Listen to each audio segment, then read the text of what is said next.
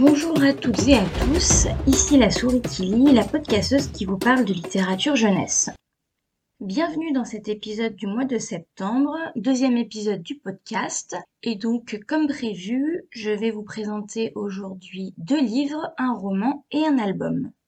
Le roman dont j'ai choisi de vous parler aujourd'hui, il s'appelle La dernière saison de Célim de Pascal Kivigé et il est paru le 6 septembre aux éditions du Rouergue. Pascal Kivigé, c'est une autrice québécoise qui a déjà écrit plusieurs romans et notamment une série qui a eu euh, pas mal de succès. C'est la quadrilogie du royaume de Pierre d'Angle. Le livre dont je vous parle aujourd'hui, c'est un spin-off de cette série série que pour le coup, moi je n'ai pas lue, donc je peux pas vous en dire euh, beaucoup plus euh, dessus, mais elle a l'air super sympa. Avant de rentrer vraiment dans les détails, je vais vous donner un premier petit avis rapide qui va être sans équivoque parce que c'est un livre absolument génial que j'ai adoré.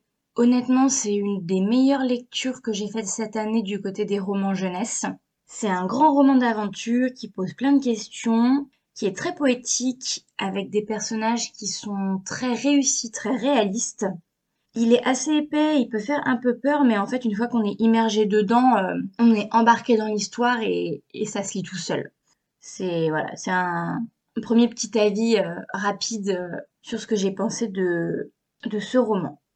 Alors, pour rentrer un petit peu plus dans le détail, la dernière saison de Célim, de quoi est-ce que ça parle?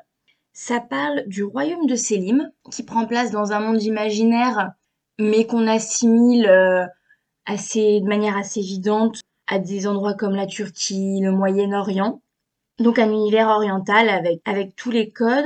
Et c'est pas forcément un cadre qu'on a beaucoup en, littérature jeunesse. Du coup, c'est déjà, c'est, c'est original, ça change un petit peu.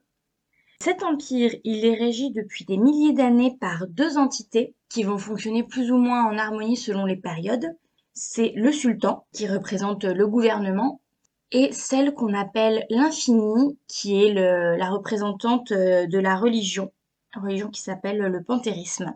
Et cet infini qui est toujours une femme. Au moment de l'histoire qui nous intéresse, justement, le sultan et l'infini, ils ne s'accordent pas particulièrement bien. Le sultan, c'est Shabazz le quatorzième, dit le bête. Donc là, tout est dit. Heureusement, il a un grand vizir qui va s'occuper un petit peu des questions de gouvernement parce que lui, tout ce qui l'intéresse, c'est ses plaisirs, sa richesse, et il n'est pas du tout concerné par le sort de ses sujets.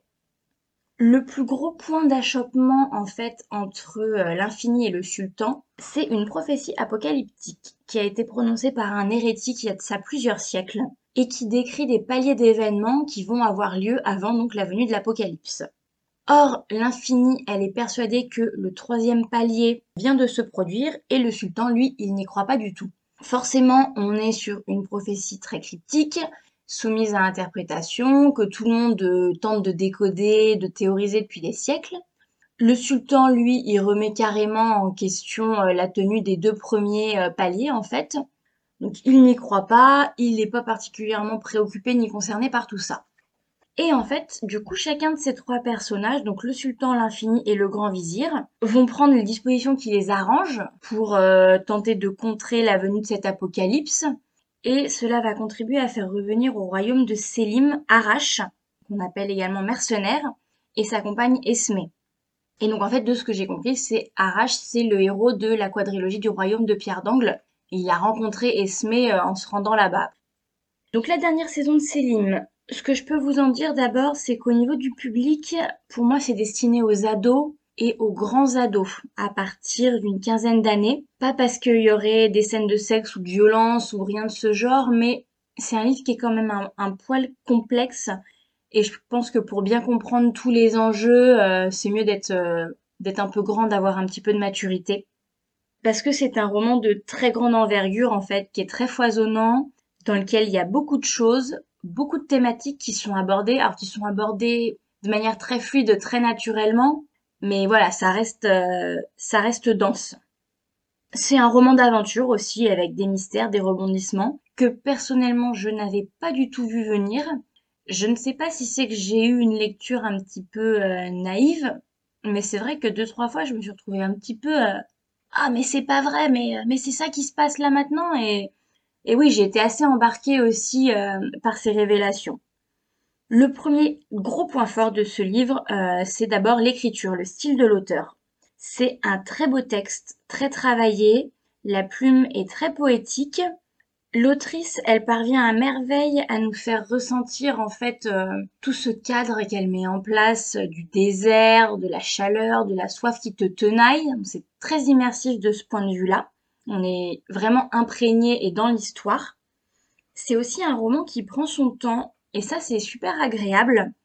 L'autrice, elle nous immerge dans son texte, dans la vie de ce monde, dans la vie de ses habitants. Et seulement après, elle va commencer à nous expliquer euh, les enjeux, en fait, qui vont être au cœur du livre. C'est assez perturbant d'ailleurs au tout début parce qu'en fait, tout ce qui va être mentionné dans le résumé de la quatrième de couverture, ça n'arrive pas avant, euh, je pense, la centième page du roman. Et du coup, on a un cadre qui est déjà bien posé, on a déjà croisé plein de personnages très importants, et c'est seulement à ce moment-là qu'on va voir débarquer cette histoire d'apocalypse, de prophétie, et que euh, le personnage de mercenaire euh, va revenir à Selim. Malgré ce cadre un petit peu grave, c'est aussi un roman avec euh, beaucoup d'humour. Différents types d'humour, on va dire. On va rigoler aux dépens du, du sultan qui est vraiment... qui est un personnage un petit peu d'enfant gâté en fait. On a un humour un petit peu plus noir avec euh, le destin, avec un grand D, qui rit un petit peu aux dépens de ses personnages par moments, notamment du personnage de mercenaire. Parce que mercenaire, en fait, c'est un, l'origine quelqu'un qui vient de Selim, il a quitté la ville il y a une vingtaine d'années, il n'y a jamais remis les pieds. Et donc là, il doit revenir et en fait, il va croiser exclusivement des personnages de son passé, en fait. Donc des personnages parfois qu'il a blessés, qu'il va devoir amadouer, avec lesquels il va devoir composer. Et voilà, il y a un petit peu ce côté euh, pied de nez du destin euh, qui se moque un petit peu de lui. Et puis sinon, dans un autre genre, euh, vous allez avoir Esme, qui est un personnage rempli de verve, pleine de fraîcheur, un peu plus caustique. Donc tout ça mis ensemble fait que c'est quand même un roman bah, qui est assez drôle, oui, d'une certaine manière. Et du coup, tout ça me fait une transition idéale pour parler un petit peu plus en détail des personnages, qui sont une autre grosse réussite de ce livre. Je vais pas rentrer dans le détail de chaque personnage comme j'avais pu le faire dans l'épisode précédent, parce qu'il y en a beaucoup pour le coup. Mais en fait, le gros point fort, c'est qu'ils sont très réalistes. Ils ont tous leurs failles, leurs doutes, leurs conflits intérieurs. Même ceux qui paraissent extrêmement, extrêmement sûrs d'eux, qui vont vraiment avoir la posture du héros, entre guillemets, ils ont leurs moments de peur, en fait. Et c'est assez euh, rassurant et rafraîchissant, du coup, typiquement mercenaire, euh, qui est un peu au début, euh, on a l'impression le prototype de l'homme fort physiquement, de l'homme fort psychologiquement. Et ben en fait, mercenaire, il va avoir euh, peur, il va avoir de la jalousie, du stress, voilà, toutes ces émotions que nous on ressent dans notre quotidien. Et ben oui, c'est agréable du coup d'avoir des personnages comme ça qui ne sont pas monolithiques, qui n'ont pas un trait de caractère, qui ressentent aussi des émotions, on va dire, négatives. C'est vraiment une très belle galerie, du coup ils sont tous très différents et ils se complètent très bien et on prend énormément de plaisir euh, à les suivre.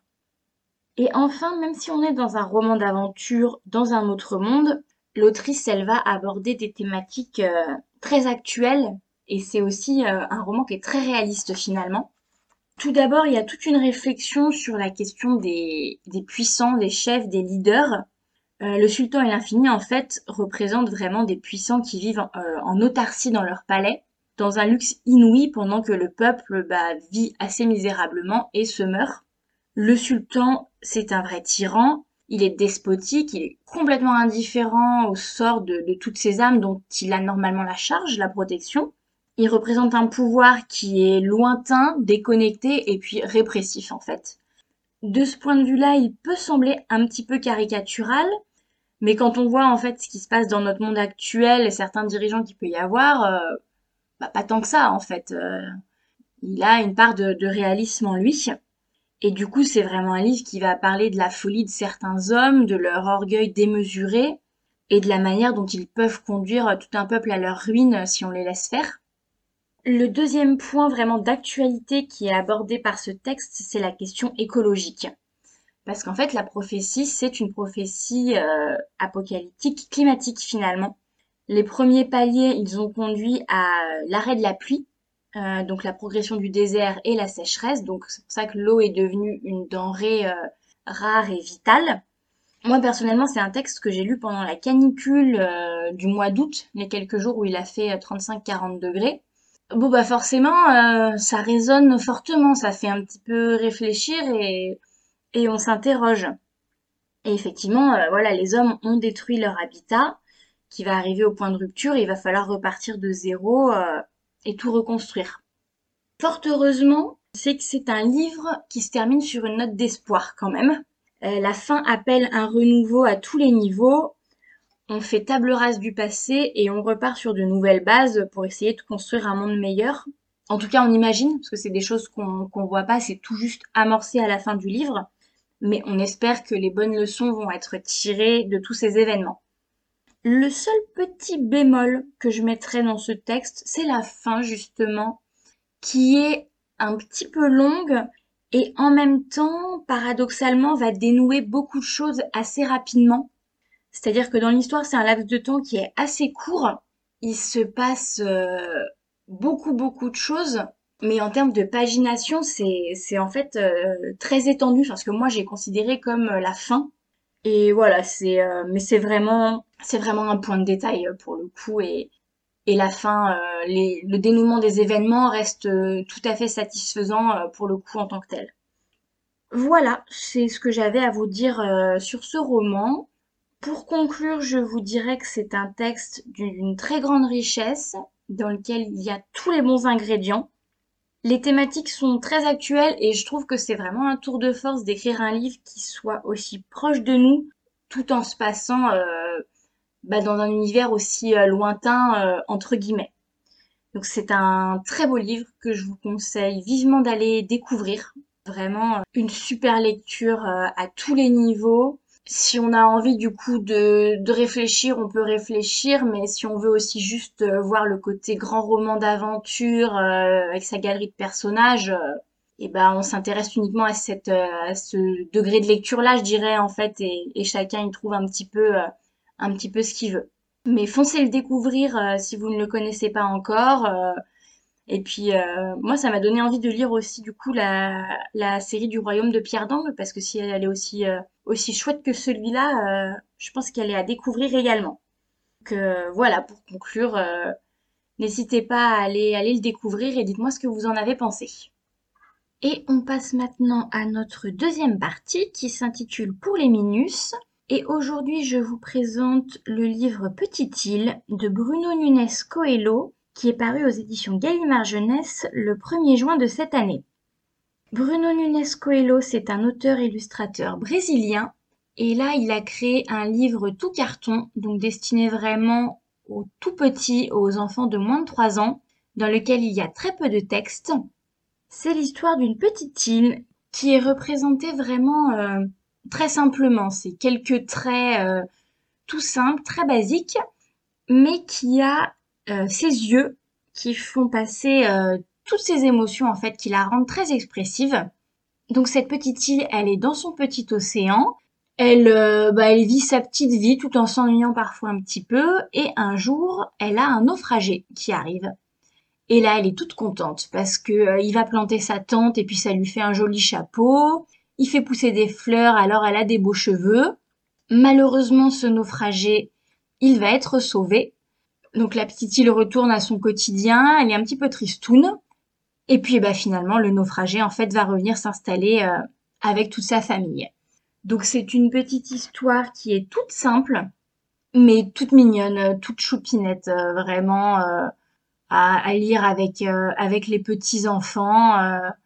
c'est super, vraiment un, super livre sur lequel je vous conseille d'aller jeter un petit coup d'œil. Voilà pour l'album du jour. Et eh bien voilà, c'est la fin de ce podcast. Je vous remercie de m'avoir écouté. J'espère que la, sélection de livres d'aujourd'hui vous aura plu et vous aura inspiré. Comme toujours, n'hésitez pas à laisser des avis sur les applis de podcast qui le permettent.